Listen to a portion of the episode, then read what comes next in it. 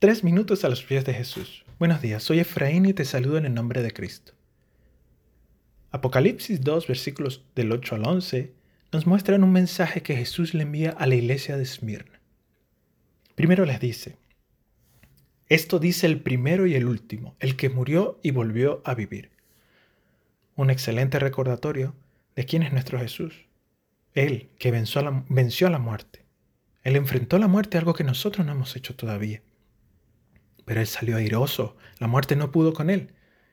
Y él es nuestra esperanza de que la muerte no será el final para nosotros. Nosotros también creemos en la vida después de la muerte, en la vida eterna, que es aquello que Él nos da. Luego les dice, conozco tus sufrimientos y tu pobreza, sin embargo, eres rico. Qué lindo. Para Jesús y para el reino de los cielos, lo material no define nuestra riqueza. Nunca. Podremos tener pocos recursos materiales, por ejemplo, y ser ricos, porque nuestras riquezas son fundamentalmente espirituales, porque lo material no va a permanecer.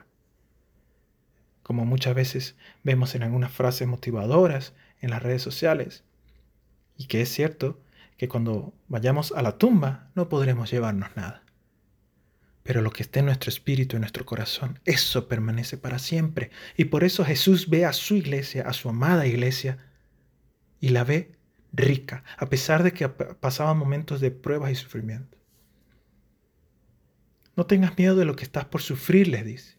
Te advierto que algunos de ustedes el diablo los meterá en la cárcel para ponerlos a prueba, y sufrirán persecución durante días. Sé fiel hasta la muerte y yo te daré la corona de la vida. Qué mensaje tan lindo y desafiante para nosotros hoy. Seamos fieles. En la actualidad nosotros quizás no estamos enfrentando la persecución que esta iglesia eh, enfrentaba en ese momento. Aunque en otros lugares del mundo muchos de nuestros hermanos sufren esa persecución. De todas formas, Jesús nos recuerda o nos desafía a que seamos fieles, a que seamos fieles, que soportemos, que seamos fieles hasta el final, así como Él fue fiel por amor a nosotros.